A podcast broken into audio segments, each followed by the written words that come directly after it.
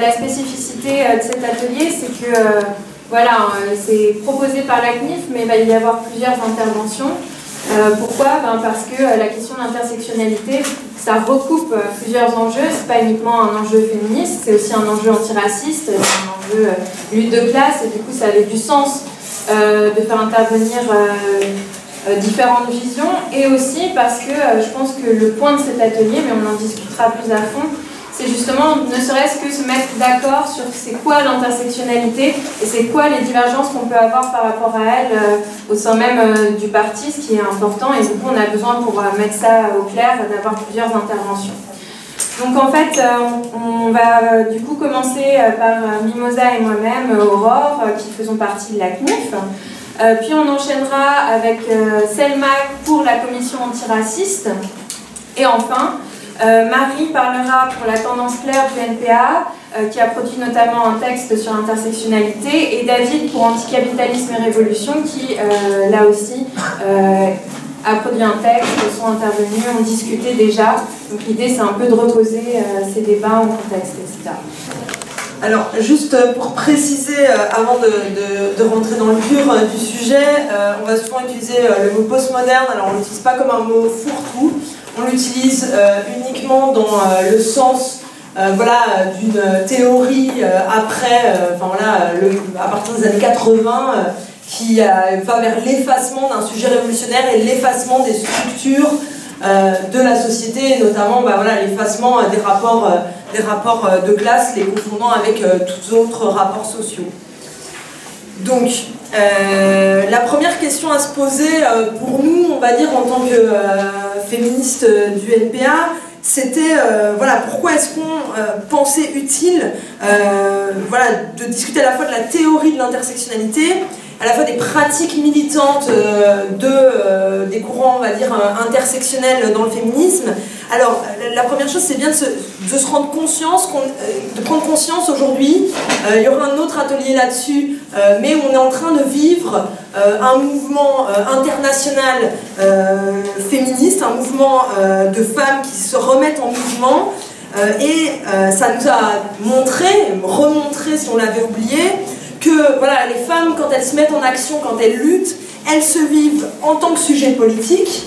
Et l'autre chose qui, a, qui est un peu déterminante dans le nouveau mouvement féministe, c'est toute la question euh, de euh, la grève des femmes qui avait été internationale, qui avait été lancée par les féministes argentines, euh, qui met au cœur de la question féministe le travail, la reproduction sociale et le travail reproductif des femmes comme faisant partie intégrante du système capitaliste, voire même étant le cœur du système. Et si en France, ça c'est pas euh, pour l'instant euh, retranscrit, pour nous c'est clair qu'il est nécessaire de se doter d'une théorie et d'une stratégie adéquate pour arriver à reconstruire quelque chose à la hauteur des enjeux. Donc une chose qu'on voulait euh, spécifier dès l'introduction, en fait, un peu pour rassurer notre ambiance, c'est que pour nous, il ne va pas s'agir ici de faire le procès en règle de l'intersectionnalité, euh, pour plusieurs raisons. La première étant que pour une partie d'entre nous, en tout cas, nous en sommes issus, c'est mon cas par exemple. Euh, deuxièmement, également parce qu'on on demeure euh, persuadé qu'en fait une certaine lecture de l'intersectionnalité, notamment celle qui prend la question de la classe au sérieux, bah, entre cette lecture-là et le marxisme, notre position politique qu'on défend, en fait, bah, il n'y a qu'un pas, et que du coup, il faut être capable d'être en dialogue avec les militants, les militantes qui se reconnaissent dans l'intersectionnalité. Et enfin, euh, troisième raison, c'est qu'à la limite, l'intersectionnalité, d'une certaine façon, ce n'est qu'une méthode, c'est le fait de penser les oppressions ensemble. Donc effectivement, c'est un but euh, dans lequel on se reconnaît. Il, faut, il y a une nécessité à réussir à articuler les différentes oppressions. Et dans le même sens, à mon avis, il faut voir l'intersectionnalité, qu'est-ce qu'elle a pu nous apporter dans notre théorie euh, politique? Et bon voilà, si on prend par exemple euh, la question qui a divisé le mouvement féministe euh, les 25 dernières années autour de la question du voile, on se rend compte qu'il y a eu un manqué. Il y a eu clairement un manqué du mouvement féministe sur comment en fait on articule les différentes oppressions ensemble.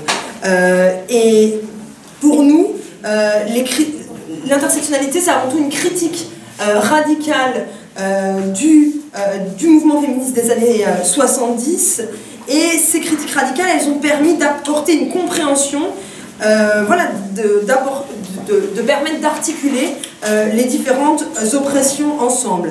Une autre chose que nous a apporté l'intersectionnalité, mais aussi le mouvement cuir, c'est la question de, de comprendre la nécessité de déconstruire des rapports de domination euh, qui existent, même euh, voilà, tout euh, communiste qu'on est, tout militant qu'on est. Et, ça, c'est quelque chose d'important. Et par ailleurs, il faut comprendre cette critique, dans quel contexte elle émerge, et notamment toute la question de la théorie queer, avant de la, enfin voilà, de juste tirer à boulet rouge dessus. Il faut bien comprendre qu'on arrive dans, un moment où après les luttes des mouvements gays et lesbiens dans les années 70 et 80, on arrive quand même avec l'épidémie du sida euh, qui euh, voilà, euh, exerce une grande pression autour de l'intégration, de l'assimilation et des, communautés gays et lesbiennes. Donc nous, qu'est-ce qu'on va mettre en question aujourd'hui? Parce que quand même, il s'agit d'interroger l'intersectionnalité. c'est en fait une interprétation de l'intersectionnalité qui s'avère être de plus en plus majoritaire dans certains milieux militants, en particulier féministes, et nous, ce sur quoi on voulait insister en introduction, c'est qu'on fait vraiment une différenciation entre l'intersectionnalité comme euh, théorie, l'intersectionnalité universitaire, ou euh, l'intersectionnalité qui a été portée euh, majoritairement par les féministes noires, voilà, d'une part, et on distingue vraiment d'autre part des transpositions qui ont pu en être faites, des pratiques en fait et des stratégies militantes qui ont pu en découler.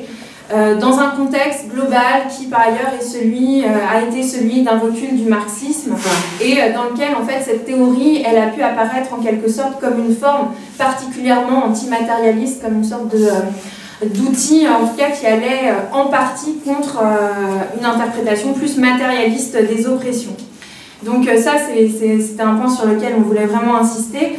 Et euh, du coup, pour euh, revenir, en fait, pour discuter des critiques que nous avons à faire à cette interprétation de l'intersectionnalité, nous a semblé fondamental, en fait, de premièrement revenir sur euh, qu'est-ce que c'est pour nous une théorie marxiste et féministe, quel concept on va mettre en place, parce qu'on pense que c'est possible, en fait, d'en avoir une, c'est-à-dire comment penser les identités, la classe, le genre, la race, les sexualités, dans une grille de lecture marxiste. Donc, dans un premier temps, en fait, on reviendra euh, sur euh, voilà, cette perspective féministe, matérialiste, marxiste. Et dans un deuxième temps, euh, on parlera des critiques qu'on a à faire de cette interprétation d'intersectionnalité dont je vous ai parlé.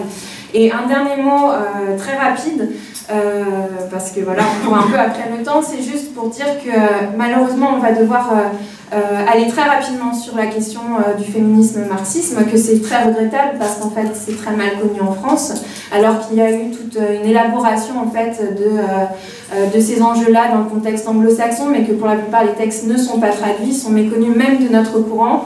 Et du coup, ben, ça invite en fait à en discuter plus longuement. Je pense notamment aux écrits de Lise Vogel, qui reste une référence aujourd'hui et qui, je trouve, sont malheureusement assez méconnus. Mais on va aller rapidement. Donc voilà. Donc on enchaîne tout de suite avec euh, la première partie. Bon, du coup, pour, euh, voilà, sur euh, un, féminisme marxiste, pour essayer de, enfin, voilà, de comprendre comment articuler dans notre grille les différents rapports de domination, on va commencer par se dire euh, que euh, dans la tradition marxiste, euh, ça je pense pour tout le monde, on a la notion que ce qui va structurer le capitalisme en tant que système, c'est le rapport d'exploitation entre les classes et donc, on va dire, le rapport de production. ce rapport d'exploitation entre les différentes classes, effectivement, c'est pour tout marxiste, on va dire, c'est évident, il est déterminant, mais aussi on n'est pas aveugle, on comprend bien euh, que euh, en dehors des rapports d'exploitation, euh, en dehors des rapports d'exploitation entre différentes classes, il existe aussi différents rapports de domination entre différents groupes sociaux qui ne sont pas des classes sociales. Alors pourquoi c'est pas des classes sociales?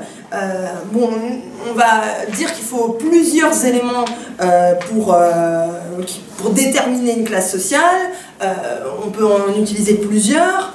Euh, une classe sociale, elle se détermine par sa place dans l'appareil euh, de production et dans les rapports d'exploitation qui en découlent. Et euh, l'autre, c'est là la vocation d'une classe à se reproduire en tant, en tant que classe. c'est important de fixer ça parce que ça permet de comprendre euh, notre opposition, par exemple, euh, à des féministes euh, comme Christine Delphi, par exemple, que, bon, voilà, dans notre courant, et on va dire aux États-Unis, globalement, ce courant s'appelle féminisme radical, mais sinon, elle s'appelle euh, elle-même féministe matérialiste, avec lesquelles on a beaucoup de points communs, notamment le travail domestique, mais euh, sur toute la question qu'elles ont théorisée autour du travail domestique. Mais par contre, elle parle de classe d'hommes et classe de femmes, et nous, on, pense que ça, c'est pas possible de définir les femmes et les hommes en tant que, en tant que classe. Et ces rapports de domination, euh, voilà, qui ne sont pas des rapports euh, euh, d'exploitation au sens, voilà, au sens d'exploitation entre les classes. ils peuvent se jouer à plusieurs niveaux et les groupes qui en résultent peuvent varier. Néanmoins, on va nommer oppression, ce qui est la résultante d'une structure, et quand je dis structure, c'est-à-dire l'organisation des liens de domination entre les individus au sein de la société. Et parce que c'est une structure, en fait, il n'est pas possible de sortir d'une oppression, quand bien même euh, les individus opprimés le voudraient. Et d'ailleurs, euh, il y a beaucoup d'individus opprimés qui le voudraient. Quand on parlait d'intégration et d'assimilation, ça veut dire que c'est en partie possible, mais c'est jamais possible complètement. On ne peut jamais sortir complètement euh, de son rapport d'oppression. bon, et on va aussi nommer oppression spécifique et transversale une oppression qui va traverser les différentes classes sociales. Mais quand on dit qu'elle traverse les différentes classes sociales, c'est évidemment, euh, il y a des spécificités en fonction des classes sociales euh, dont, euh, dont, dont, les individus font partie. Donc, il y a deux grandes oppressions qui s'imbriquent avec le rapport de classe dans le système capitaliste, donc l'oppression de genre et le racisme. Ces oppressions-là, elles existaient avant le capitalisme. Pour l'oppression des femmes, elles existaient même avant la formation euh, des classes sociales et donc l'apparition de la propriété privée.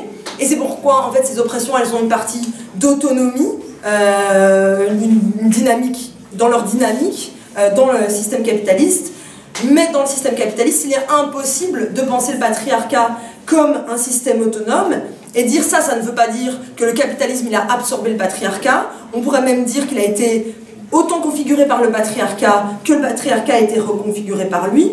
Et par exemple, pour donner un seul exemple de reconfiguration, euh, on observe une modification de la cellule familiale qui est le centre de la reproduction. Euh, Aurore euh, l'expliquera bien après. Euh, on va observer une modification de la cellule familiale du passage du féodalisme au capitalisme entre euh, voilà, un moment où la cellule familiale est très large et organise en fait la production, notamment dans la paysannerie. Et en fait, on va passer à une sphère, une cellule familiale qui se recentre sur son noyau, ce qu'on appelle la famille nucléaire, euh, qui, dont, la, dont la production sort de cette cellule familiale et n'est plus que cellule de reproduction. Ces oppressions, elles touchent euh, différents groupes à des degrés différents, qui peuvent varier dans l'histoire, qui peuvent varier en fonction du contexte politique, de la zone géographique, du rapport de force entre les classes. Par exemple, le caractère d'étrangeté, en fait, il est largement variable et il a subi des flux et des reflux. Les exemples là-dessus, par exemple, c'est euh, voilà, la question juive. On voit bien que être juif aujourd'hui, c'est pas exactement euh, au niveau de, du, de l'oppression, c'est plus aussi central que toute, une série de groupes pour la classe dominante, par exemple, euh, mais aussi, par exemple, l'immigration italienne, portugaise au XXe siècle. Et il en va de même pour les normes de la sexualité qui ont en fait énormément évolué tout au long du XXe siècle.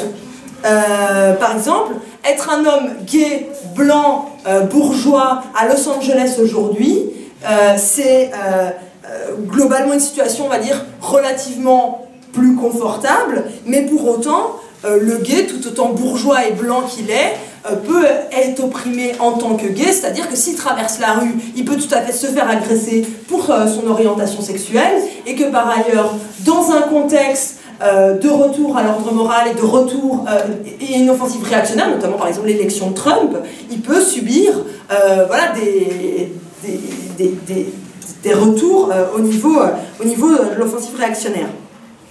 Et les fonctions de ces systèmes, de, ces oppressions, c'est quelque chose qu'on entend souvent, mais en fait, elles n'ont pas pour but de diviser la classe, elles la divisent. C'est la conséquence, elles divisent la classe. Mais ce n'est pas leur but. C'est-à-dire que le but de ces oppressions, euh, euh, c'est, elles existaient en dehors de l'existence du système capitaliste. Par exemple, la fonction du patriarcat, elle a pour but essentiel la reproduction de la force de travail, mais aussi la reproduction de la classe dominante, et c'est important parce que le mariage, en fait, qu'est-ce que ça permet? Ça permet l'héritage et le passage voilà, de l'héritage pour la bourgeoisie, et, ça permet surtout une surexploitation des, personnes opprimées d'un point de vue de la division du travail. La justification euh, de l'oppression, elle peut être diverse, c'est-à-dire qu'elle peut venir, on peut parler euh, d'essentialisation, de naturalisation, ça peut être euh, religieux. Ces critères, ils peuvent être d'ailleurs vus comme positifs ou négatifs, c'est-à-dire par exemple la douceur qui est assignée souvent aux femmes, c'est pas en soi un critère négatif. C'est en fait ce qui, le problème, c'est que ça permet d'assigner les femmes à certaines tâches. Donc sur la division, euh, les divisions, euh, donc elles vont s'opérer selon des critères physiques, euh, arbitraires bien sûr, qui sont sur lesquels vont se construire des critères sociaux. Donc par exemple sur la division sur le sexe biologique, qui est complètement arbitraire, on va dire, on va fonder des critères sociaux, un genre, et aussi les personnes qui subissent le patriarcat. En fait, c'est un vaste champ. Ce n'est pas que euh, les femmes, bien évidemment, ça va être tous ceux qui, ne, qui vont être une entrave au fait de reproduire la force de travail. Donc, en fait, de contredire la, qui vont contredire la norme hétérosexuelle euh, et donc toutes les personnes euh, LGBTI. Et ces divisions sont des catégorisations sur lesquelles va se fonder l'identité. Et l'identité, évidemment, ce n'est pas un choix. Par, par contre, ce qui est vrai, c'est que ça peut éventuellement être une réaction par rapport euh, au système. Et donc, c'est comme ça qu'on va se réapproprier des identités qui nous ont été assignées euh, pour combattre l'oppression euh, et pour combattre le système. Donc, une fois ceci dit, le centre en fait de ce qui semble émerger ces dernières années d'un féminisme marxiste, c'est ce qu'on a appelé la théorie de la reproduction sociale et que je vais exposer très brièvement parce qu'on on est en train de dépasser les temps. Donc euh, la théorie de la reproduction sociale, euh, elle va s'opposer à deux autres lectures. Une lecture qui pense l'oppression des femmes comme essentiellement symbolique et ou idéologique, mais également une certaine lecture marxiste qui pense que cette oppression, elle est contingente et qu'à la limite, le capitalisme est indifférent aux oppressions. Donc euh, que dit la théorie de la reproduction sociale? Euh, deux choses centrales. Premièrement, qu'il y ait une base matérielle à l'oppression des femmes. Dans ce sens-là, elle ne se distingue pas radicalement euh, des féministes matérialistes comme Delphi. Deuxièmement, que cette base matérielle se retrouve dans tous les modes de production et que c'est la reproduction. Donc la base matérielle de l'oppression des femmes, c'est la reproduction, mais la reproduction en tant qu'elle a un double aspect, une double nature. D'une part, il s'agit de la reproduction de l'espèce sur le long terme, donc euh, la reproduction biologique, l'éducation des enfants, etc. Donc là, on est sur du long terme. D'autre part, il s'agit de la reproduction des travailleurs et des travailleuses au quotidien, ainsi que euh, des anciens travailleurs et travailleuses, par la préparation de la nourriture, l'entretien du logement, le travail émotionnel, le travail sexuel, etc. Mais dans ces deux aspects hein, que j'ai euh, dédoublés pour l'analyse, en fait, on voit que la reproduction, ce n'est finalement qu'une seule et même chose, c'est la reproduction de la force de travail sur le court et sur le long terme. Et c'est pourquoi dès qu'il y a production, il y a nécessité de reproduction. On a besoin de produire et de reproduire la force de travail. Et c'est pourquoi également euh, production et reproduction sont inextricablement liées. Euh, la production, elle est déterminée en grande partie par la reproduction, parce que si on ne peut pas reproduire la force de travail, à un moment, il y a un problème dans la sphère de la production. Et euh, inversement, la sphère de la reproduction, n'est pas totalement euh, détachée de la sphère de la production. Et dès lors, euh, ce qu'apporte cette théorie, c'est en fait la possibilité de penser à un système unitaire tout en soulignant les spécificités de la domination des femmes, en liant en fait production et reproduction. Et dès lors, ce système unitaire, il est tout autant capitaliste que patriarcal, si on comprend patriarcat comme domination des femmes. En fait, il est les deux, et ça, ça doit nous pousser à repenser aussi bien notre vision du patriarcat que notre vision du capitalisme, parce que ça veut dire que le capitalisme, en fait, euh, il s'est fondé euh, et il est encore dépendant de la sphère de la reproduction. Donc, en fait, ça va dans les deux sens. Euh, par ailleurs, juste deux ajouts rapides sur cette question de la théorie de la reproduction sociale c'est que la question de la reproduction, elle est véritablement centrale sous un autre aspect, puisque c'est elle qui produit sous le capitalisme la seule marchandise elle-même productrice de survaleur, c'est-à-dire la force de travail. Donc elle est essentielle. Et Marx et Engels avaient bien senti la nécessité de la reproduction. Euh, il l'évoque à de multiples reprises, notamment dans l'introduction de l'origine de la famille, de la, propriété privée et de l'État, mais aussi à certains passages du Capital. Le problème, c'est que euh, même s'ils l'évoquent, ils ont passé en grande partie sous silence les processus concrets qui permettent la production et la reproduction de la force de travail. En fait, tout se passe comme si elle se régénérait d'elle-même, comme si c'était un processus naturel, spontané, etc.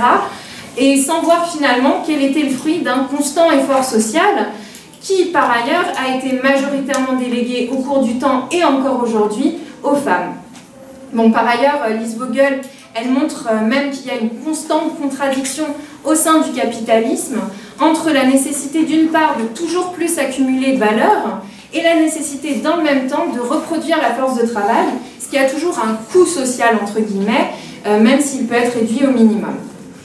Enfin, pour terminer, euh, une dernière remarque sur cette théorie de la reproduction sociale, ce qui me semblait important vu qu'on est sous le signe de l'intersectionnalité dans ce débat, c'est que euh, mettre en avant cette théorie, c'est pas un moyen euh, pour nous de passer sous silence les questions antiracistes, ce que ferait l'intersectionnalité. En fait, euh, bien au contraire, et notamment les théoriciennes de la reproduction sociale ont abondamment souligné les évolutions récentes de la reproduction à l'échelle internationale euh, qui montre en fait que euh, au centre du travail reproductif à l'heure actuelle, c'est les femmes racisées, immigrées ou migrantes. Ce sont majoritairement elles qui effectuent ce travail reproductif, que ce soit euh, dans les pays du Sud, en fournissant en fait à l'échelle internationale des travailleurs et des travailleuses, ou elles-mêmes en immigrant dans les pays du Nord, où de plus en plus elles prennent en charge le travail reproductif de ces pays. Et de fait, euh, on constate un phénomène important d'évolution du travail reproductif, qu'on pourrait qualifier de privatisation de ce travail.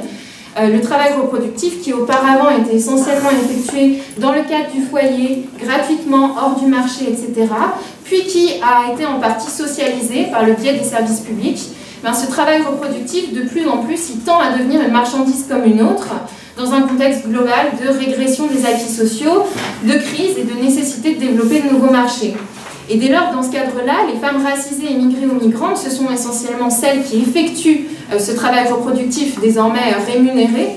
Et euh, c'est ce double phénomène qui les place au centre du travail reproductif à l'échelle internationale et du coup qui les rend centrales de notre point de vue stratégiquement.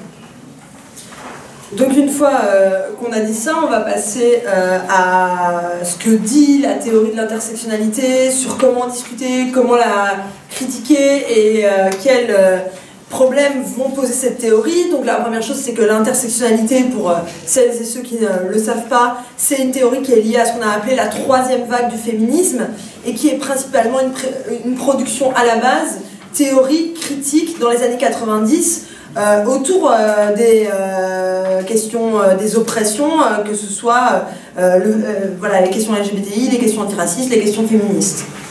Donc très rapidement, parce que je pense que Selma reviendra là-dessus plus en détail, le terme en lui-même, il nous vient de Kimberly Crenshaw, une juriste universitaire afroféministe qui a publié en 1991 un article Cartographie des marges, où elle se base en fait sur une enquête qu'elle a réalisée sur euh, les violences subies par les femmes racisées, en particulier les femmes noires, et où pour la première fois elle utilise le fameux terme d'intersectionnalité pour désigner la place spécifique euh, qu'occupent les femmes noires dans la société à l'intersection du racisme et du sexisme. Et c'est à ce moment-là qu'elle théorise euh, les différentes oppressions comme différentes routes, différentes parallèles qui peuvent se croiser. Voilà, donc on ne reviendra pas en détail euh, sur euh, euh, la théorie ou sur comment elle a pu être mobilisée justement par les féministes noires, parce que comme on l'a expliqué, nous là, on va vraiment parler de l'adaptation militante et notamment du contexte français de cette théorie. Et donc, qu'est-ce qui s'est passé et qu'est-ce qui pose problème dans cette adaptation? Notamment, on va avoir un déplacement avec une lecture des oppressions qui vont se faire de plus en plus en termes d'identité, et du coup euh, qui vont devenir aveugles aux structures qui se cachent derrière et qui déterminent ces identités. On peut dire qu'il s'agit d'une forme d'idéalisme, si on utilise les grands mots, qui du coup projette l'oppression à un niveau purement individuel ou interindividuel, avec une attention qui va être spécifiquement portée sur le langage, le langage qui devient vecteur de l'oppression centrale et déterminant. Donc, euh, pour faire très court, parce qu'on est vraiment en retard par rapport au temps euh, qu'on s'était fixé, mais euh, qu'on a encore quelque chose à dire, mais les éléments qu'on voudrait surtout revenir, c'est ce qui a fait émerger toute la question de la théorie des privilèges, parce que c'est quelque chose, voilà, pour notamment aussi critiquer le langage, on a beaucoup discuté de la question des privilèges, d'ailleurs, quand on parle d'oppression aujourd'hui, on n'entend plus que parler euh, de privilèges. Et les privilèges, bon, euh, de manière schématique, on va avoir ceux qui vont cumuler des privilèges, donc, euh, qui en ont beaucoup, d'autres qui les cumulent un peu moins, d'autres qui les cumulent pas du tout. et voilà, les, privilèges, c'est quelque chose en gros sur lequel tu peux rien. Au, mieux, tu peux reconnaître ton privilège, mais, mais voilà, c'est quelque chose qui, qui existe par ailleurs. Et les privilèges, le problème, c'est que dans cette théorie, ils deviennent, en tout cas dans l'application militante, on va dire, ils commencent à devenir presque tous à égalité. Il euh, n'y a pas euh, un privilège qui est euh, pire qu'un autre. Et bon, alors, il y a deux choses de le voir comme ça, c'est-à-dire sur le papier on se dit pourquoi pas, parce que ça fait comprendre de manière assez concrète ce que c'est l'oppression. Ça se, voilà, que l'oppression, ça se concrétise par des, éléments matériels, c'est-à-dire des éléments qui, voilà, qui, par ailleurs existent en termes de relations entre les individus. Ça, c'est une réalité. Euh, mais le problème, c'est, on va le, définir en, donnant des exemples très précis pour montrer les problèmes que, peuvent, que ça peut poser. Par exemple, si on prend l'exemple du privilège qu'on va nommer classiste, euh, donc dans l'application militante, encore une fois, euh, voilà, c'est ce qu'on entend en ce moment voilà, dans, les milieux féministes. Le problème du privilège classiste, c'est qu'il est censé concerner une discrimination contre les personnes étant d'une classe inférieure. Là, on a directement deux problèmes qui émergent. Le, premier problème, c'est on ne dit pas que le problème, c'est qu'il existe des classes sociales. Le problème, c'est la discrimination que certaines personnes qui auraient le privilège classiste font subir à l'encontre des autres issus d'une classe inférieure. Le deuxième problème, c'est que pour nous, ce privilège, ce n'est pas un privilège individuel. C'est un, un rapport d'exploitation. Ce rapport d'exploitation, il est, mis au même niveau que n'importe quel autre privilège. Par exemple, le privilège validiste, c'est-à-dire le privilège d'une personne valide à l'encontre d'une personne qui n'est pas valide. Euh, sauf qu'il y a un petit problème là-dedans, c'est que la personne valide, elle peut effectivement prendre les marches de la sortie du métro sans problème, donc on pourrait dire effectivement c'est un privilège, mais sauf que ça ne peut, la personne valide n'a aucun intérêt à ce que la personne non valide euh, n'ait pas euh, une accessibilité, alors que le patron a un intérêt à exploiter son euh, travailleur. Et donc les intérêts vont être gommés pour les privilèges, de, pour tendre à gommer le système d'oppression et en faire, voilà, comme le disait Aurore, des rapports intra-individus. Deuxième problème, c'est que dans l'idée de privilège, il y a une idée de quelque chose en trop. Mais par exemple, si on prend un truc très simple, c'est par exemple moi, euh, voilà, je suis blanche, je suis de nationalité euh, belge, donc j'ai le droit de me déplacer euh, sans, problème dans l'Union européenne et par ailleurs presque partout dans le monde, assez facilement. je n'ai pas un privilège par rapport à une personne sans papier, c'est la personne sans papier qui n'a pas le droit, des droits en fait qu'on réclame pour toutes et tous. C'est pas quelque chose qu'on devrait m'enlever, c'est quelque chose que devraient avoir les personnes sans papier en plus. Euh, voilà, je pense que. Oui, Et à partir de là, euh, quelles politiques, quelles perspectives euh, sont proposées en fait? S'il ne s'agit plus de changer les structures, il va s'agir du coup de changer les individus un par un et une par une. Et la politique majoritaire qui est proposée, c'est alors soit celle d'une déconstruction individuelle de plus en plus poussée, euh, soit celle de la constitution de ce qu'on a appelé des espaces safe, euh, c'est des espaces sécurisés, en non-mixité, avec l'idée que dans ce cadre-là, l'oppression euh, ne s'exercerait pas. Donc deux instruments, la déconstruction et la non-mixité, que bien sûr on peut reprendre à notre compte, mais qui deviennent en fait des fins en soi, et ce titre-là qui nous semble limité. En découle également une essentialisation des positions sociales qui va figer les individus en deux groupes figés dont on ne peut pas sortir avec d'un côté les dominants, de l'autre les dominés sous tel axe de domination. En découle également la croyance en une infaillibilité des dominés. Toute personne, si elle est opprimée, détient la vérité absolue de son oppression et la vérité euh, de son émancipation. Et il est alors impossible de la contredire, à moins d'être soi-même opprimé de la même façon. Et cette idée euh, conduit d'ailleurs euh, certains milieux militants à une course à l'infini des dominations, puisque selon cette conception, alors la personne qui a le plus de pouvoir politique est mécaniquement celle qui est la plus opprimée. Mais euh, on en vient aussi à théoriser des choses fausses. Par exemple, euh, euh, les femmes blanches deviennent quasiment le seul instrument de la domination, quand bien même ces, ces mêmes femmes blanches seraient ouvrières, lesbiennes, etc. Enfin, découle de cela que la seule politique qui est proposée aux dominants, qui sont politisés, c'est alors celle d'être de bons, de bonnes alliés, en gros, se taire et suivre la politique dictée par les personnes concernées. Et le problème de cette notion d'allié, c'est qu'elle fait éclater totalement la question des sujets politiques. À la limite, on peut dire que tout le monde est dominant, tout le monde est dominé au moins sur un axe.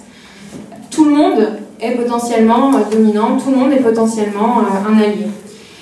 Et du coup, euh, face à cela, ben, on est perdu au niveau de qui est le sujet politique, qui est ben, l'adversaire objectif du sujet révolutionnaire. Bref, et finalement, euh, dernière euh, conséquence, euh, on en vient alors à moraliser énormément la politique, à culpabiliser les individus qui sont de toute façon dans des positions sociales essentialisées de dominants ou de dominés. Et il va plus s'agir de convaincre rationnellement et politiquement, mais d'imposer et de silencier celles et ceux qui ne sont pas d'accord, ce qui pose évidemment un problème de démocratie, mais qui semble évident. Bon, on va conclure rapidement, même si on est au-delà du temps et chacun aura un peu plus euh, de temps, mais euh, pour euh, le dire, désolé. alors, pour, le, pour essayer de, trouver des éléments de, conclusion, nous, en fait, on, estime que c'est pas un supplément d'âme d'être féministe, mais que justement la compréhension de la question de la reproduction, et euh, du travail reproductif, en fait, il nous aide à comprendre comment le féminisme, euh, c'est euh, un élément important dans la lutte des classes. Mais à, mon avis, la question qui se pose à nous, c'est comment en finir avec toutes les oppressions. Et c'est la question clé en termes de stratégie. Et c'est pour ça qu'on a essayé de mettre en lumière la question voilà, de euh, du capitalisme et comment euh, ça s'imbrique l'oppression, euh, les, oppressions au système capitaliste, c'est évidemment que pour nous, il faut en finir avec ce système, donc faire la révolution. Et du coup, quand on a dit ça, la question stratégique, c'est quand même de savoir quel est le sujet révolutionnaire. Et là, on continue à l'affirmer, le sujet révolutionnaire, c'est la classe ouvrière. Mais une fois qu'on a dit ça, on n'a pas réglé toute la question. Parce que la classe ouvrière, D'ailleurs, elle ne l'a jamais été, n'est pas composée majoritairement d'hommes blancs. Et elle ne l'a jamais été. Même le travail industriel, si on regarde les luttes dans les années 60-70, euh, il y a énormément en fait, de personnes issues de l'immigration qui luttent dans, euh, dans les usines automobiles, par exemple. Et, donc, on dit ça, on dit qu'elle est majoritairement composée de femmes, de personnes LGBT, de personnes racisées, d'immigrés, de, de migrants, etc.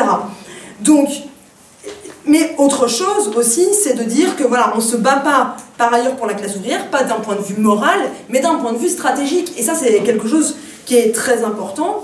Euh, on n'estime pas qu'on se bat pour la classe ouvrière parce qu'elle serait la plus opprimée, euh, ni parce qu'elle serait intrinsèquement la meilleure, euh, mais bien parce que elle possède la force et les armes de mettre fin à la société divisée en classes et faire émerger une société émancipée de l'exploitation et des rapports de domination.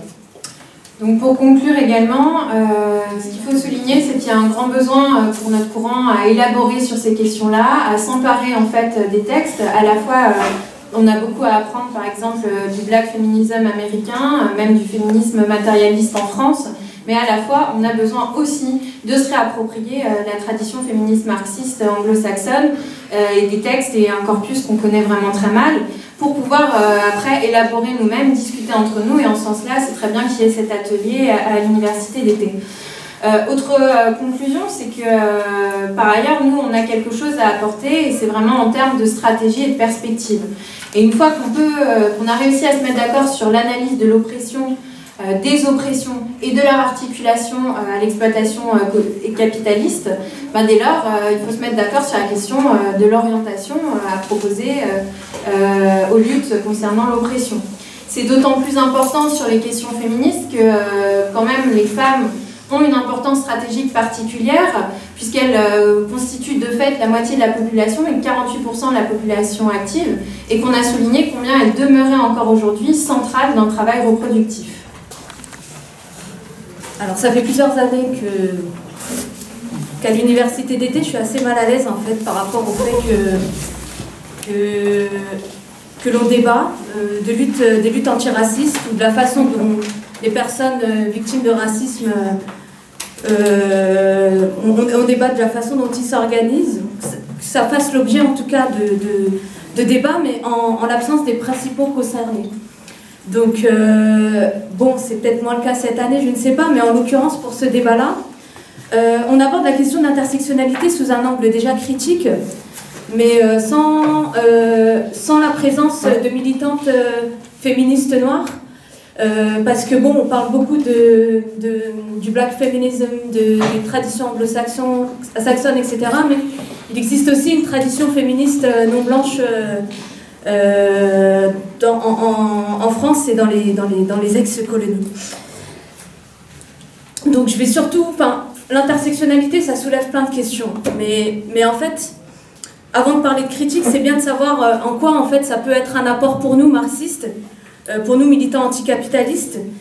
Et, et à mon avis, il y a deux éléments, c'est-à-dire, enfin, que je vais essayer de, de, développer, c'est d'une part comprendre un peu d'où ça vient, en quoi en fait c'est un outil euh, qui permet euh, de, faire émerger l'existence politique, qui permet de faire émerger en fait l'existence politique de, femmes noires. Et donc dans le contexte américain, ça a été essentiellement un, acte pour exister politiquement, essayer de, revenir à ces racines-là et, et en même temps en quoi c'est utile pour nous pour d'une certaine façon décloisonner des luttes qui sont souvent euh, majoritairement menées par, euh, par défaut, par, euh, disons, les, les, éléments les plus dominants de notre classe, ou alors les, les, personnes de notre classe qui passent le plus, en tout cas pour, pour le système capitaliste. Après,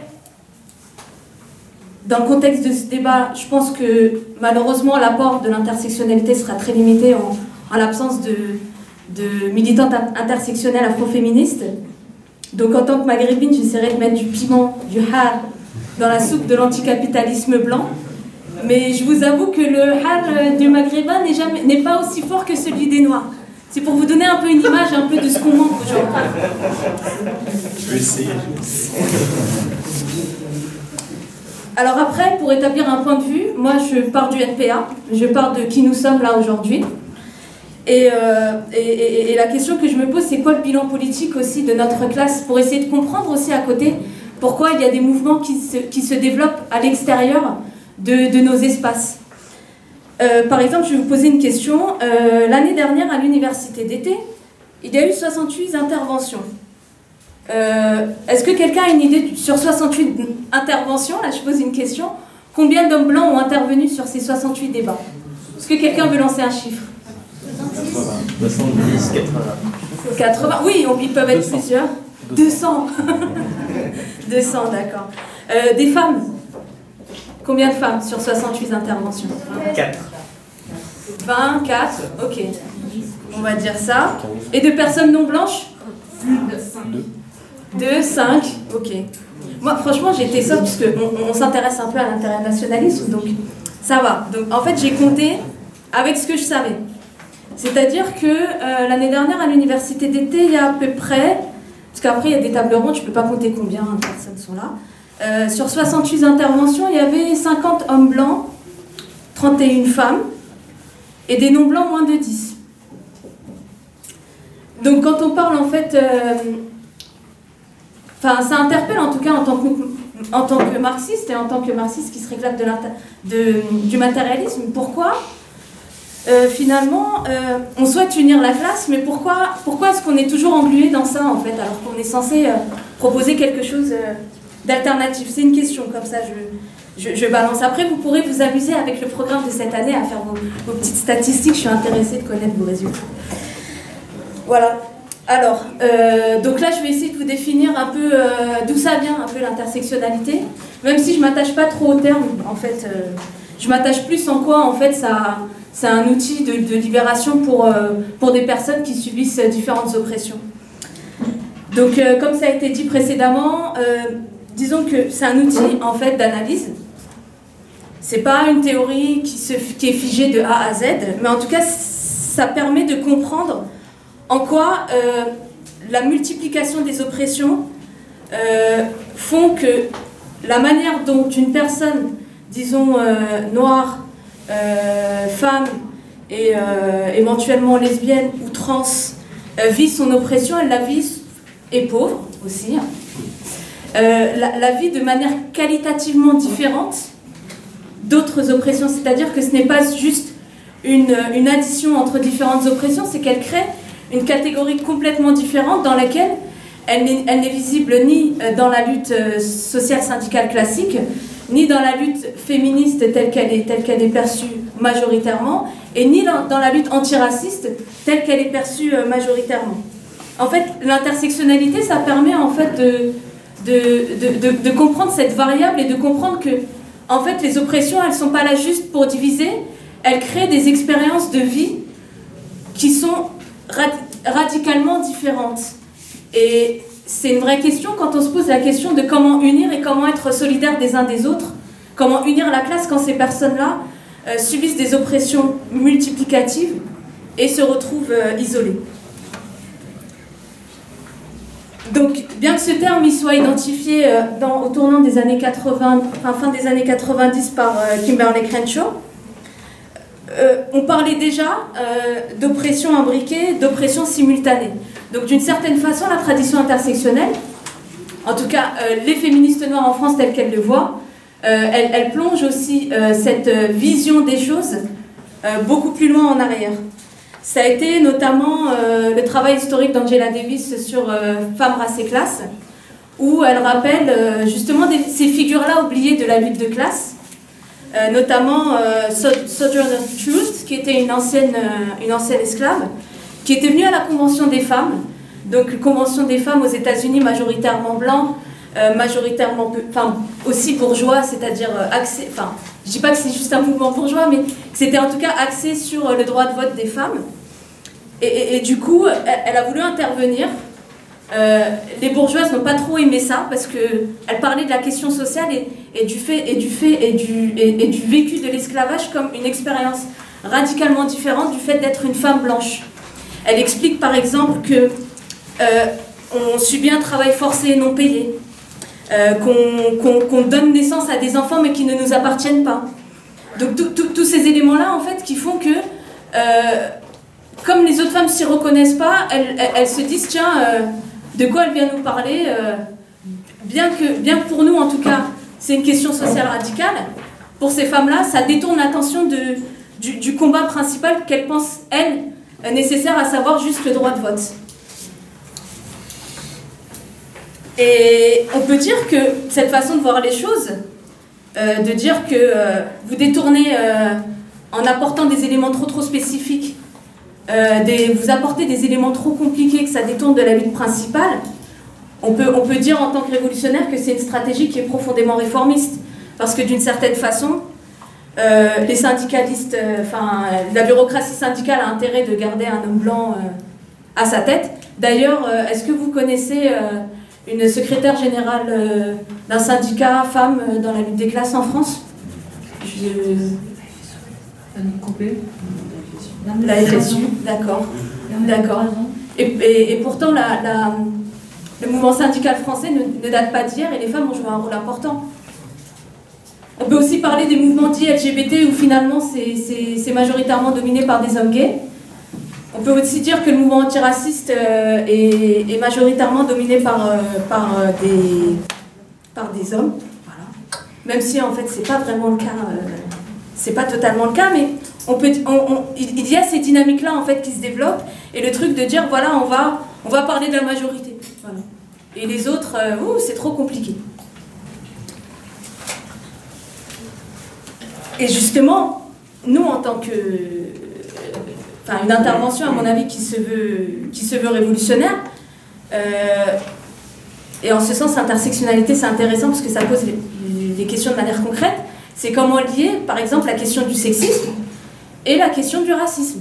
Tu vois, tu avais donné l'exemple tout à l'heure de la question de la lutte contre l'islamophobie, euh, de l'interdiction du, port du voile, euh, du port du voile à l'école. C'est à la fois une lutte euh, antisexiste et une lutte antiraciste. Mais dans un contexte français où le mouvement féministe tel qu'il s'était développé était resté avec une vision très nationale, très, très, très blanche, et du coup a été et du coup ces idées instrumentalisées euh, contre, euh, contre les femmes musulmanes. Et du coup, on relègue les femmes musulmanes dans l'espace domestique, on leur, nie des droits qu'auraient, d'autres femmes. Donc d'une certaine façon, elles ne sont pas des femmes au même titre que d'autres. Et donc du coup, ça pose la question de la convergence, et du point de départ en fait de cette convergence-là, c'est d'où on part. Est-ce qu'on part du sujet euh, qui paraît nous être le plus majoritaire, de notre classe sociale? Et souvent, euh, naturellement, on pense à l'ouvrier blanc qui se présente aux élections présidentielles est-ce qu'on identifie des moments politiques où on se dit tiens, on va s'appuyer sur telle personne et on va, la mettre en avant, on va la défendre euh, Je donne un exemple un peu concret. Je ne sais pas si vous avez suivi la présidente de l'UNEF Sorbonne, euh, Mariam Pouchetou, euh, qui, porte le, qui hijab, qui a parlé. Du coup, il y a eu un déferlement super raciste euh, contre elle, et sexiste aussi. Et jusque dans les rangs de, la gauche, le NPA ayant fait un très bon travail sur le sujet. donc on a, on, a, on, a, cette espèce de député, là, là, Adrien Catenins, qui déclare Lorsqu'on est représentant politique ou syndical en fonction, on ne doit pas avoir ses convictions religieuses, car on doit s'attacher à représenter tout le monde. représenter tout le monde. C'est marrant parce que, en fait, c'est souvent dans les milieux militants, quand, on, veut, parler d'autres questions dans une lutte donnée, on nous dit, euh, par exemple, euh, euh, dans un cadre, disons, de lutte dans une école, on va nous dire Ah oui, mais si on parle d'islamophobie, on va s'adresser qu'aux musulmans, on va tomber dans le communautarisme, parce qu'on va s'adresser qu'à eux. Ou alors, quand une militante handicapée sur un débat sur l'austérité parle de, de, son vécu en tant que personne handicapée ou en tant que femme handicapée, on va dire euh, Ouais, mais en fait, si on commence à faire la liste de tous les gens opprimés, ça va pas être audible, on va pas se comprendre. Parce que c'est trop compliqué, il y a trop de trucs. Waouh donc la question, c'est surtout, dans un premier temps, d'écouter ces témoignages, d'écouter ces vécus et de comprendre en fait en quoi ces personnes sont spécifiquement attaquées par le système. Et en quoi ces personnes-là, qualitativement, peuvent changer les choses. Euh, récemment, sur euh, les mouvements liés au handicap, et d'ailleurs, euh, ce qui m'a marqué dans le militantisme intersectionnel en France, c'est qu'elles n'oublient jamais cette question-là. Ça fait vraiment partie prenante de leur, de, leur, problématique, alors que nous, on a un peu plus de mal à l'articuler. Et pourtant, il y a une puissance un peu de cette lutte anti-validiste. il y a quelques jours, je crois que des personnes handicapées ont bloqué la 380 en termes de stratégie, pourtant, c'est peut-être des gens qui sont exclus de la classe ouvrière, du milieu du travail, des sociabilités habituelles parce qu'elles sont exclues de l'espace public, et pourtant, elles euh, rendent un grand service à la lutte euh, en bloquant des autoroutes. Donc, donc voilà, c'est juste pour vous dire en fait à quel point dire les choses concrètement, parler des oppressions concrètement, de ce qui nous sépare dans nos, dans nos différents vécus en tant que membres de la classe, de la même classe, euh, justement, c'est ça qui permet de concrètement d'élaborer des stratégies efficaces et des stratégies en fait euh, aussi euh, originales mais aussi efficaces. je voulais parler aussi d'un parallèle que j'avais que, remarqué, notamment dans la façon dont les conflits existaient entre les féministes noires et les féministes blanches. D'une certaine façon, les féministes noires aux États-Unis étaient la branche un peu plus lutte de classe du féminisme, du féminisme blanc. Exemple sur la question euh, de la lutte euh, contre l'IVG, ce sont les femmes noires et latinos et amérindiennes qui étaient les, premières en fait à, risquer leur vie dans des avortements clandestins. Et de l'autre côté, et ça c'était totalement ignoré par le mouvement féministe blanc et encouragé par les, par les féministes blanches petites bourgeoises, c'était euh, la question de la stérilisation des femmes. Parce que dans les États du Sud qui sont ségrégationnistes, et aussi il y a une peur du pauvre qui fait des gamins comme ça, euh, il y avait peur que la population noire supplante la population blanche. Donc au nom euh, du contrôle des populations, euh, entre les années 60 et les années 70, on a stérilisé à peu près, attendez, j'ai le chiffre, entre 100 000, alors ça c'est que les Noirs, en 74, pardon, un tribunal en Alabama a trouvé entre 100 000 et 150 000 stérilisations de femmes noires dans l'État d'Alabama. Dans le cas de Porto Rico, un tiers des femmes euh, qui étaient en âge de, porter des enfants ont été euh, stérilisées de façon permanente. Ces questions-là ont non seulement été ignorées, mais aussi dans la partie, en tout cas bourgeoise, et d'ailleurs, d'ailleurs je ne dirais même pas féministe en fait, ça a été plutôt quelque chose d'encouragé, mais ça a été finalement un élément qui a été ignoré de la lutte euh, anti-IVG ou mis en second plan. Alors c'est drôle parce qu'on dit, bon, c'est les États-Unis, euh, on dit souvent que les États-Unis sont plus racistes, etc. Et, nous, c'est différent, quoi. Mais en fait, euh, on vit dans un contexte post-colonial. Et euh, en ce sens, je vous invite à, vous pencher sur le travail de, Françoise Vergès, qui a écrit un peu sur le ventre des femmes, sur le mouvement du MLF, les débuts du MLF aussi, qui s'était engagé dans un combat anticolonial avant de se fonder en tant que MLF.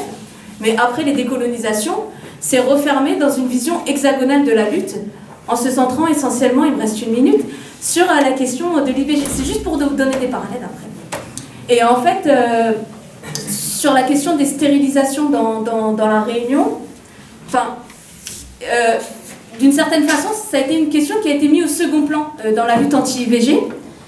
Et, elle, elle explique ça par un, un renfermement hexagonal. Et d'ailleurs, l'acte de naissance du MLF, elle, parle de, renfermement hexagonal, puisque l'acte de naissance tel qu'il a été euh, connu, c'était ce rassemblement devant la tombe du soldat inconnu, un hommage de la femme du soldat inconnu.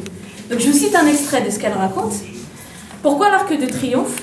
Pourquoi avoir choisi ce monument souhaité par Napoléon Ier et inauguré en 1836 par le roi Louis-Philippe, qui le dédie aux armées de la Révolution et de l'Empire? C'est un lieu marqué par la généalogie militaire de la formation de l'État national impérial, un lieu sacralisé par l'État où ce dernier met en scène les célébrations d'une France éternelle et unie représentée par ses armées. Le groupe de femmes veut, rendre visible ce qui est effacé dans le récit de la nation, les femmes. Mais leurs gestes tracent aussi leur lutte, l'hexagone et la nation, et temporalité, l'histoire nationale. Donc voilà, c'est un, peu, un, peu, un peu les choses qu'elle dit. Alors pour conclure rapidement, c'est ça, je dois conclure. Euh, malheureusement, j'ai pas assez le temps, mais ça mériterait un topo à part entière avec des militantes euh, femmes noires intersectionnelles qui en parlent. Ces dernières années, il y a une réémergence de ça, un retour historique pour faire réémerger des figures qui sont oubliées. Euh, par exemple, la coordination des femmes noires en 1978, le rôle de féministes noires comme Awatia. L'année dernière, je pense qu'à l'université d'été, on avait aussi rendu hommage à Suzanne Césaire. Donc un peu toutes ces, toutes ces figures qui s'en réclament pour se constituer en tant que sujet politique. Et donc pour, parler, euh, pour juste donner une cartographie de ça, je vais juste citer euh, les éléments les uns après les autres. Donc il y a euh, le collectif Moissy, le collectif afroféministe. il y a aussi une revue qui s'appelle Assiégé. il y a Fatima Wassa qui va venir demain à l'université d'été, fait partie d'un réseau intersectionnel. Elle, fait, elle met en place des campagnes de solidarité avec des femmes racisées et victimes de violences policières pour faire visibiliser euh, la question du sexisme dans la question du racisme. Et enfin, il ne faut pas non plus croire que c'est des gens qui sont complètement cloisonnés. Pour ce faire, je finis avec une citation de Bellux, ça va être très court. Souvent, alors ça c'est dans ACG, hein, c'est juste pour vous interpeller, pour vous dire qu'il y a des choses à faire. Souvent, l'approche liée à l'identité et au style de vie est séduisante car elle crée l'impression d'être engagé dans une pratique.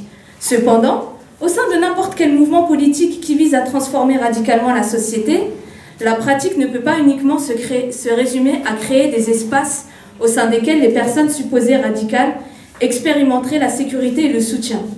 Le mouvement féministe pour mettre fin à l'oppression sexiste engage activement ses participantes dans un combat révolutionnaire et un combat, c'est rarement safe et agréable. Merci pour les exposés qui et merci aussi Selma de cet exposé qui fait que, bah, après c'est compliqué d'ignorer les questions ou de les nier comme on a souvent tendance à, le faire.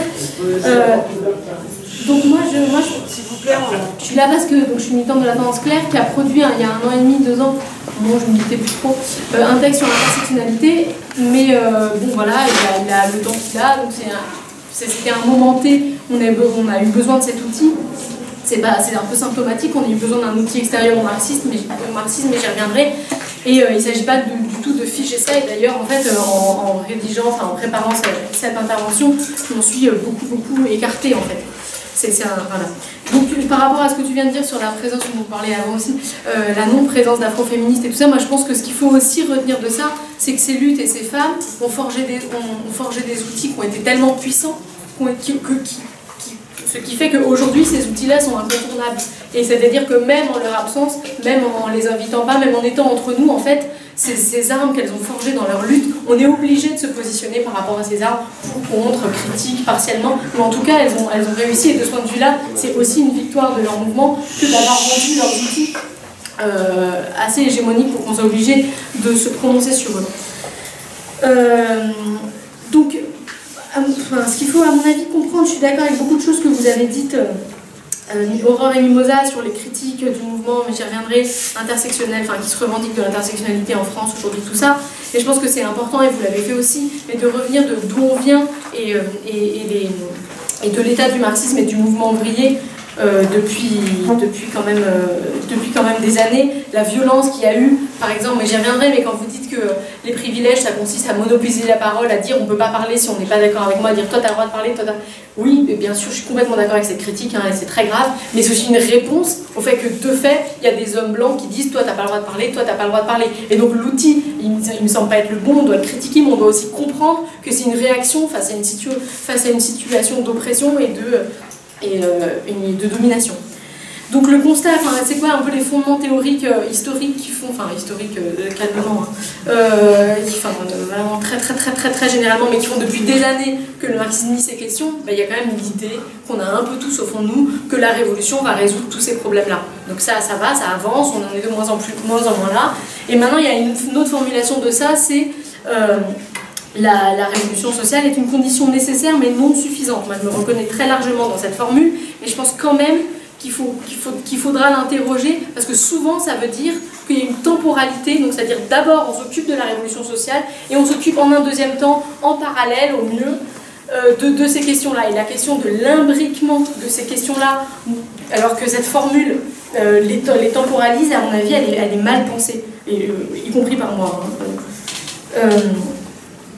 Et donc, et, euh, et, ce, qui, ce, qui, est sous-tendu par ça aussi, c'est que les quand même nommer les oppressions, se concentrer là-dessus, comme la tâche qu'on a, c'est de faire que la, classe ouvrière se constitue comme classe en soi, elle existe objectivement, mais qu'elle soit consciente de ses, qu'elle ait conscience de ses intérêts de classe et qu'elle se batte pour les défendre, ça, cette tâche-là, elle fait que quand même tout ce qui, tout ce qui prétend diviser, tout ce qui prétend ralentir l'objet, l'atteinte de cet objectif-là euh, de la constitution de la classe ouvrière en soi, tout ça fait un peu le jeu de la bourgeoisie. C'est quand même des trucs qu'on entend plus ou moins, euh, ouvertement et, qui sont d'autant plus faciles à dire en ce moment qu'il y a d'un côté une bourgeoisie très réactionnaire euh, qui voilà la femme à la maison, blablabla, hein, les, étrangers dehors, mais il y a aussi toute une bourgeoisie euh, euh, libérale avec la capacité remarquable du libéralisme de s'approprier tout, ce qui est, tout ce qui est subversif, tout ce qui est contestataire, et y compris cette question des oppressions spécifiques. Donc c'est vrai qu'aujourd'hui, il y a une partie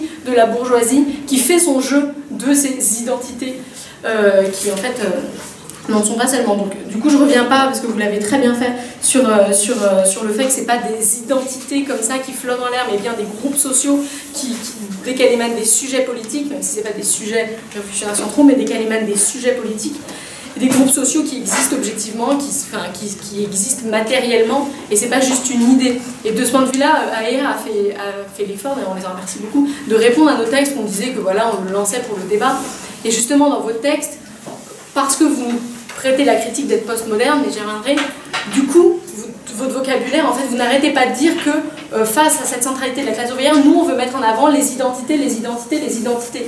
Et donc, effectivement, quand on lit vos textes, on dit, ah bah ouais, c'est ça, euh, c'est quand même sacrément décompos. Or, nous, on ne sait pas notre vocabulaire, les identités. Nous, notre vocabulaire, c'est les, cadres, les cadres, c'est les oppressions spécifiques, c'est enfin, voilà, une analyse matérielle de ces, oppressions-là. C'est pas, pas notre vocabulaire. Si on traite un vocabulaire postmoderne, il en résulte qu'on a des des analystes postmodernes. Ça. Euh, sur, euh, sur, euh, sur ce que tu disais, je suis d'accord avec ce que tu disais Selma, sur la question, y compris à mon avis, bon ça dépend en fait, je sais pas, mais ça peut être une limite d'une certaine lecture de, l'intersectionnalité, mais encore que je me retrouve complètement dans ce que tu disais, que l'idée qu'il y aurait des sphères, aurait, il y aurait certaines oppressions qui à certains endroits convergeraient, en fait, c'est quand même une vision des oppressions cumulatives, alors que, comme tu le disais, il s'agit bien du coup de natures différentes. Il n'y a pas des femmes qui sont opprimées comme femmes d'un côté, comme racisées d'un autre, comme ouvrières, et qui de temps en temps le sont comme les trois en même temps. En fait, substantiellement, enfin qualitativement, euh, elles ont des, la nature de leurs oppressions sont, euh, sont, sont différentes. Et de ce point de vue-là, euh, mais bon, c'est un peu l'objet de tout ce que je veux dire, mais oui, pas de, pas de Enfin, il n'y aura pas de. La, révolution est une condition nécessaire mais non suffisante. Oui, mais en fait, ça veut quand même dire, quand on dit ça, qu'on est capable de penser la révolution socialiste euh, pas féministe et pas antiraciste, puisque c'est une condition nécessaire mais non suffisante. Alors, euh, tout, tout, tout, ça est, complexe, hein, parce que je pense quand même qu'il y a des oppressions, mais j'y reviendrai. Il y a quand même des systèmes qui structurent plus que d'autres, mais encore une fois, c'est la question en termes, se le poser en termes de temporalité qui fait que quand même, ça, témoigne du fait qu'on arrive à penser que ce sont des questions indépendantes, alors que ce sont pour les personnes qui sont concernées par une, deux, trois, quatre oppressions, c'est une seule et même question tout le temps. Euh, euh, sur, la, sur la question de la, centralité de la, de la classe ouvrière, euh, nous, dit, hein, je vous cite parce que c'est assez, enfin, vous avez fait très bons, et puis en plus c'est assez euh, symptomatique, enfin, représentatif de beaucoup de choses. Vous dites que vous opposez nous qui voudrions souligner les divergences d'intérêts. Euh, il ne faudrait pas faire ça, il faudrait mettre en avant les intérêts généraux et communs pour unifier notre camp. Ça, ça ressemble quand même beaucoup à mettre ces questions-là sous le tapis, ça ressemble beaucoup à de la minorisation, voire à de la négation. Et en plus, l'autre problème de ça, c'est que si c'est vrai que s'il y avait des divergences d'intérêts au sein de la classe ouvrière, bon, les passer sous silence pour pouvoir faire la révolution, ça peut-être. Sauf que ce pas des divergences d'intérêts, c'est des systèmes d'oppression avec des opprimés, des dominants, qui se reproduisent à l'intérieur de notre classe. De ce point de vue-là, je pense pas qu'il y ait un, un, un, manqué, comment vous avez dit? Un rendez-vous. Euh, un, un manqué, un manqué entre le mouvement féministe, il n'y a pas juste un manqué entre le mouvement féministe et antiraciste, il y a le mouvement féministe qui est, qui est, ben, qui est traversé par, par, par, le racisme et donc par, ses représentations matérielles, donc il y, a, des convergences, des, divergences d'intérêts qui ont joué, et c'est pas juste un manqué un peu euh, théorique, le rendez-vous c'est pas fait, on comprend pas trop pourquoi. C'est vrai, enfin, c'est c'est ces intérêts matériels, tout ce que vous avez très bien analysé, que c'est pas des identités que c'est vraiment des systèmes, mais ces systèmes-là, ils se reproduisent à l'intérieur de la classe ouvrière, à l'intérieur du féminisme, etc.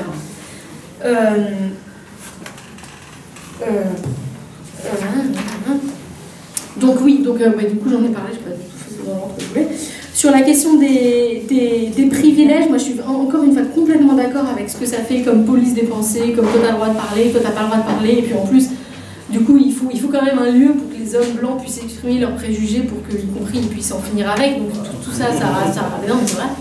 Et euh, je suis très patiente dans tout cas. Et, euh, et euh, donc voilà, il y, a tous ces écueils-là sur le, fait que ça devient moral, que ça devient individuel, mais pour autant, on ne peut pas se passer d'un outil, après il faut voir ce qu'on en fait, hein, mais bon, on peut pas, en fait on ne peut pas nier une analyse sous prétexte que les conséquences nous gênent.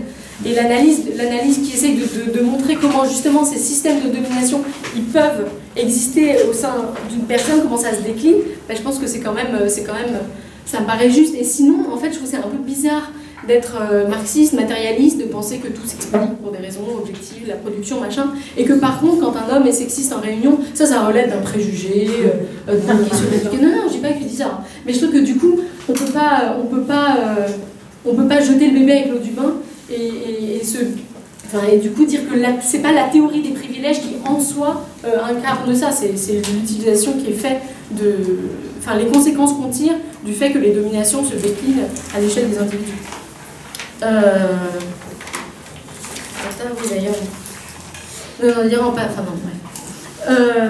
Et donc, et surtout, le, problème, et ça vous l'avez aussi dit, de, ces mouvements-là, c'est l'impensée stratégique. Alors là, plus, plusieurs choses, et ça amènera à ma conclusion. C'est que d'abord, il faut quand même être. C'est quand même très différent le mouvement ouvrier, le marxisme, qui a plus de 200 ans d'existence, et euh, des révolutions et des bilans qui ont été faits de ces révolutions, des révolutions manquées, des d'autres qui ont été réussies, trahies, voilà. Et le, ce mouvement-là, euh, qui se revendique un peu de l'intersectionnalité, tout ça, qui est quand même très récent à l'échelle de l'histoire, qui est en plus fait par des gens euh, ben voilà, archi-opprimés. Et donc, donc, de ce point de vue-là, je trouve que il faut, enfin, souvent, mais pas nous, hein, mais souvent on a tendance à dire, ben voilà, voilà ils n'ont pas de stratégie. Ben voilà, ben, ils n'ont pas de stratégie. Hein. Et je trouve que c'est. Bon, d'abord, il y a ça. Et ensuite, euh, et ensuite, la, question, c'est la, méthode qu'on a. Donc, toujours à hier, vous dites que si chacun, et là vous nous citez, est bénéficiaire de l'oppression d'un autre groupe, donc si, comme on dit, chacun est bénéficiaire de l'oppression d'un autre groupe, alors dit chaque lutte ne peut être menée que séparément.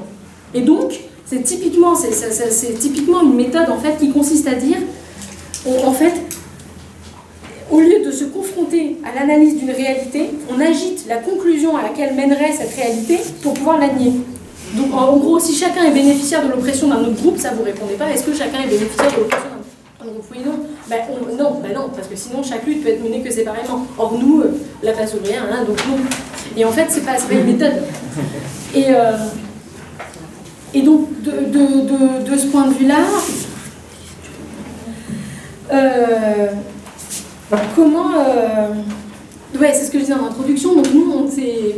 Voilà, comme tous les groupes révolutionnaires, toutes les, toutes les tendances, tous les trucs, notre but quand même, c'est d'essayer que la classe ouvrière se constitue comme classe en soi. Et pourquoi aller chercher du côté d'outils qui sont extérieurs au marxisme pour essayer de, comprendre cette complexité-là? Moi, je pense qu'il faut, il faut constater que les gens qui aujourd'hui veulent penser justement l'imbrication de salles et de opprimer les premiers, les premiers premières concernés qui veulent essayer de de, se constituer en sujet politique sont obligés de le faire, à l'exception de quelques-uns, avec des outils extérieurs au marxisme. Et ça, on est obligé d'en prendre acte et on est obligé de se demander, y compris si nous-mêmes, c'est pas comme ça qu'on peut s'enrichir et enrichir nos théories. Et je trouve qu'il y a une incapacité, il y a une, en fait, je trouve qu'il y a un manque de confiance dans les analyses marxistes, il y a un manque de confiance dans cette analyse qui dit qu'il y a plusieurs classes sociales, il y a plein de classes sociales, il n'y en a que deux qui ont des intérêts complètement antagoniques la classe ouvrière et la classe et la bourgeoisie, et donc il n'y a que la classe ouvrière qui peut, en se constituant comme classe, mener une révolution à son terme et même aller vers l'abolition des classes. Ça, voilà, c'est ça qu'on pense. Et comment et, en fait, dès qu'on dès qu'on dit, mais attendez, la classe ouvrière, bah oui, mais la classe ouvrière, elle est divisée. Au sein, il y a d'autres systèmes qui sont antérieurs au, capitalisme, le patriarcat, le racisme, qui ne peuvent pas se résumer à, l'intérêt des bourgeois de nous diviser. Qu'est-ce qu'on fait de ça? Et du coup, on nous dit, ah, t'es en train de remettre en question la centralité de la classe ouvrière. Et donc, bah oui. Et sauf qu'en fait, quand même. Euh, euh, et du coup, moi, un peu ma, ma, ma, la conclusion à laquelle j'en suis arrivée pour préparer ce topo, c'est de me dire que plutôt que d'essayer que le féminisme soit lutte de classe, d'aller dans antiraciste en disant qu'il faut qu'il y ait un antiraciste soit lutte de classe, se demander ce que ça voudrait dire vraiment que la lutte de classe soit féministe et que la lutte de classe soit antiraciste. C'est pas pour me payer de mots. Hein. C'est que je, je, crois que la, question elle est là, et alors la question elle est complètement là pour moi pour la TC au euh, enfin, c'est une question, bon, personne n'a pas de réponse. Mais je me, et, et en préparant ça, je repensais, je me disais, en fait, c'est qu'il y a quelque chose qui doit changer en substance. En fait, en fait, si être une femme noire ouvrière, c'est substantiellement différent d'être un homme blanc ouvrier, ben ça veut dire que notre vision de la classe ouvrière et tout ce qui en découle, c'est notre vision de la révolution, nos fantasmes, nos utopies sur un monde meilleur, surtout tout ça, doit aussi changer substantiellement. Et en préparant ça, je me disais que quand même le, les bolcheviks et le quand, quand ils ont intégré, je compare pas, hein, mais quand ils ont intégré au combat de la, à la classe ouvrière la question de la paysannerie quand même, jusqu'à ce que l'emblème de la révolution soit la faucille et le marteau, alors que c'était quand même, tu vois, quand même particulier. C'est-à-dire qu'ils n'ont pas juste fait une alliance de classe, ils n'ont pas juste ajouté les mots d'ordre de la paysannerie, ils ont repensé, ils ont, ils ont refait leur imaginaire, leur vocabulaire, leur, leur charte graphique euh, à l'aune de, ça. Donc c'est pas du tout pour comparer, parce que la, la paysannerie avant c'était 80%, c'était pas des millions. On ça, tout ça, y compris ils en avaient besoin matériellement. Je compare pas, mais je me dis que la tâche qui nous incombe, elle est, elle est en tout cas d'une ampleur comparable. Et à mon avis, c'est par ce bout-là qu'on peut le prendre. Et toutes ces, tous, tous ces outils, à mon avis, doivent nous aider à, voir nos impensés, à voir nos angles morts et à s'y confronter de ce point de vue-là. Encore une fois, merci pour ton intervention, à, s'y confronter parce que sans ça, on n'arrivera pas à aider la classe ouvrière à se constituer comme classe en soi. Donc on a un petit peu spoilé mon, euh, C'est en gros ce qu'a dit Marie, à ce que je pense. Euh, donc moi David, je suis, je suis euh, d'anticapitalisme et, et, révolution je suis prof en lycée.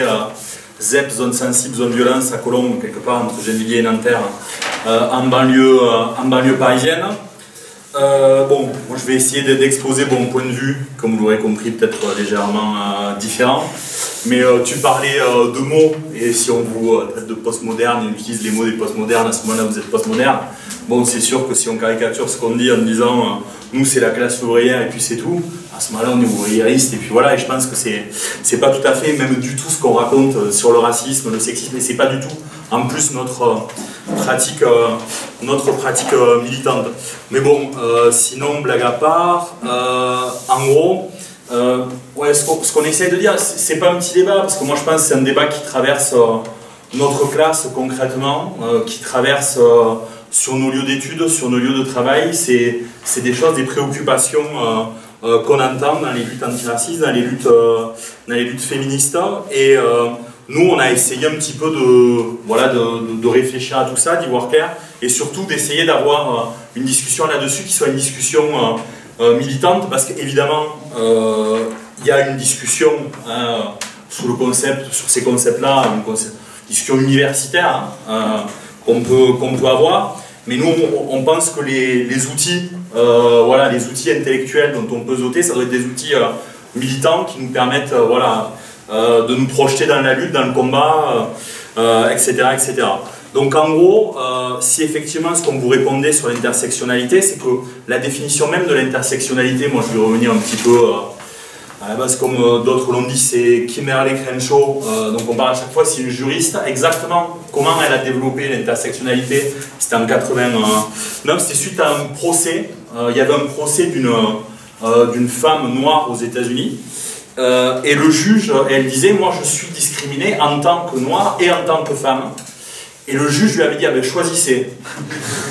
soit vous êtes femme, soit vous êtes noire. Mais vous ne pouvez pas double discrimination, nous dans le droit, on ne reconnaît pas ça. Et euh, donc cette juriste, Kimberly Crenshaw, avait réagi euh, en disant non c'est quoi cette folie? Euh, Bien sûr qu'elle est à la fois femme et à la fois noire. Et elle avait développé du coup le mot d'intersectionnalité. Ça vient de là et c'est pour ça que c'est une juriste. Parce qu'à chaque fois on dit que c'est une juriste, pourquoi une juriste développe ça? C'était la réponse à ça. Bon alors en tant que catégorie juridique, ça n'a pas eu une grande aventure dans le droit américain et ils n'ont pas gagné. Mais par contre ça a recoupé, comme tu dis, ça a été repris dans des, dans des milieux militants et ça a fait son petit bonhomme de, chemin. Mais effectivement, euh, Kimberly Crenshaw, quand elle parlait de l'intersectionnalité, du coup, elle prenait cette, cette, euh, cette métaphore, elle disait, si un accident se produit à une intersection, il peut être causé par des voitures provenant de n'importe laquelle des directions et quelquefois de toutes. De même, si une femme noire est blessée parce qu'elle est dans l'intersection, sa blessure peut être le fruit d'une discrimination raciale ou d'une discrimination de sexe. Voilà, donc euh, euh, elle fait ce parallèle de, choses qui se croisent. Mais nous, ce qu'on pense, c'est que depuis, euh, depuis un certain temps, quand même, depuis les années 70, on va pas s'embêter avec tout ça, il y a quand même une politique des identités qui s'est développée, qu'on regroupe, je ne vais, pas, je vais pas redire ce qui a été dit au début, sous, dans la mouvance postmoderne, qui, je pense, est une impasse. Et la question, c'est est-ce que l'intersectionnalité, comme ça, a priori, comme concept, ça permet de dépasser ça? Euh, moi, je pense qu'en soit pas vraiment, parce qu'en fait, c'est juste euh, qu'on est à l'intersection de plusieurs euh, identités. Je suis à la fois ceci, cela. C'est une description d'une réalité évidente, comme la réaction au procès de, de, tout à l'heure. Par contre, est-ce que c'est une stratégie pour changer la société? C'est ça la question que nous, on doit se poser. Est-ce que ça nous aide comme stratégie pour changer la société? Et c'est de ça qu'on veut, qu'on veut discuter, quoi, pas d'autre chose. Moi, je pense que c'est quelque chose qui est très fort. Moi, depuis que je me suis mis à, à militer depuis la fin des années 90, on n'est plus tout jeune, c'est quelque chose qu'on a vu nous, régulièrement, les listes à l'après-vert, quand on fait une liste et qu'on dit euh, euh, alors il y a, euh, il y a le, les femmes, les noirs, les arabes, les sahélés, les ceci, les cela, une liste énumérative comme ça, présentée. En fait, cette manière de mettre les gens comme ça dans des cases sans faire le lien entre les cases, c'est exactement quand même la théorie, l'idéologie euh, postmoderne. C'est pas un truc comme ça qui est balancé bêtement, c'est quelque chose qui est, euh, qui est pensé. C'est possible de minuter à 10 et à 5 que je vois Ouais, d'accord. Euh, en fait, il y a Ben Saïd, moi, dans un texte que, je vous conseille éventuellement, si ça vous fait plaisir, qui s'appelle Front unique et hégémonie, qui est une reprise d'un petit cycle qu'il avait fait ici même en 2007 à l'UDT, qui parle un petit peu de ça. Euh, et qui dit, bon, c'est quoi le problème euh, de tout ça? Alors il cite euh, des postmodernes connus qui, qui nous embêtent beaucoup en France parce qu'ils ont influencé des gens comme Mélenchon et compagnie, des gens comme Laclau et Moufle, et donc il cite Laclau et Moufle, et donc par exemple il disait, nous soutenons que les luttes contre le sexisme, le racisme, les discriminations, les dégâts écologiques doivent être articulées à celles des travailleurs pour fonder un nouveau projet hégémonique à gauche. Et vu que Laclau et Moufle, c'est euh, des universitaires, ils utilisent des mots compliqués pour expliquer que tout ça est au même niveau. Donc nous, effectivement, avant, on parlait de trucs euh, qui, euh, qui s'articulent, d'oppressions spécifiques qui sont liées dialectiquement à l'exploitation. Là, ils parlent d'autre chose, ils disent c'est des chaînes d'équivalence. Il n'y a pas d'alliance, c'est des chaînes d'équivalence, il y a des relations d'équivalence qui sont liées à chaque catégorie. Moi j'aime beaucoup parce qu'en plus c'est un vocabulaire qui est emprunté aux mathématiques c'est un truc euh, à peu près euh, incompréhensible de dire qu'il y a des relations d'équivalence entre catégories, je ne sais pas trop quoi. Mais c'est quoi la conséquence de tout ça? C'est que si euh, il y a juste une liste énumérative, ce que dit ça, une liste à la prévère comme ça, mais il est où le sujet de la transformation sociale? Qui est-ce qui va changer la société dans cette liste à la prévère là? Ben, En fait, personne. Et quand on va au bout et quand on lit euh, du coup, ces, euh, ces euh, penseurs postmodernes, ils vont jusqu'au bout de leur pensée et ils disent ben, c'est pas possible en fait le changement de la, de la société, c'est pas possible la révolution, parce que tout ça, ça, ça édifierait, c'est pas possible. Faut surtout rester pluriel. Faut rester pluriel, pluralité. La liste à la prévère, il n'y a pas de sujet, il n'y a pas de changement de la société. Et Ben Saïd leur répond euh, donc, welcome la pluralité, exit la révolution, parce qu'il est taquin. Mais c'est un petit peu ça. Donc, on est chacun dans nos cases, il n'y a pas de lien entre les cases de chacun, alors on peut avoir des petites avancées comme ça pour chacun dans les luttes féministes, dans les luttes antiracistes, etc.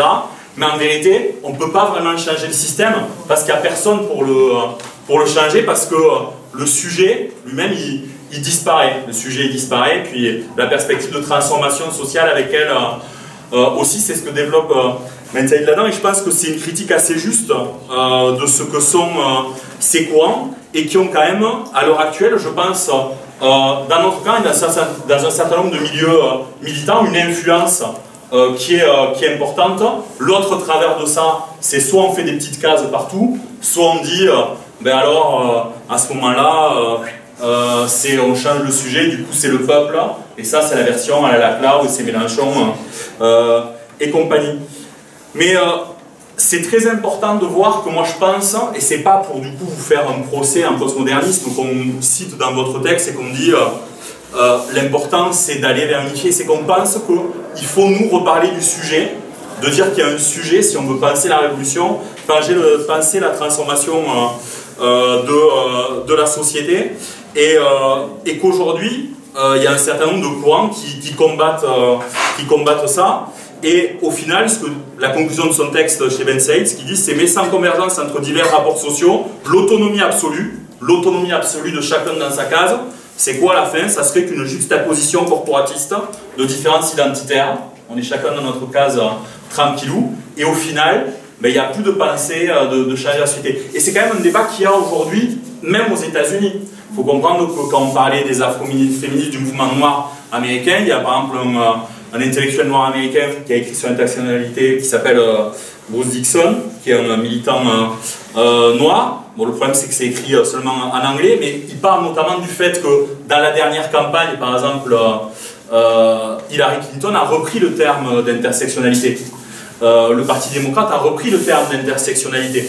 évidemment, vous imaginez bien, pas du côté trop trop de la lutte des classes, hein. Mais euh, dans ce truc on a des petites cases partout, et en fait le changement social il n'est pas possible parce que de toute manière, ça on n'y arrivera jamais, mais des petites améliorations à la marge, euh, pourquoi pas.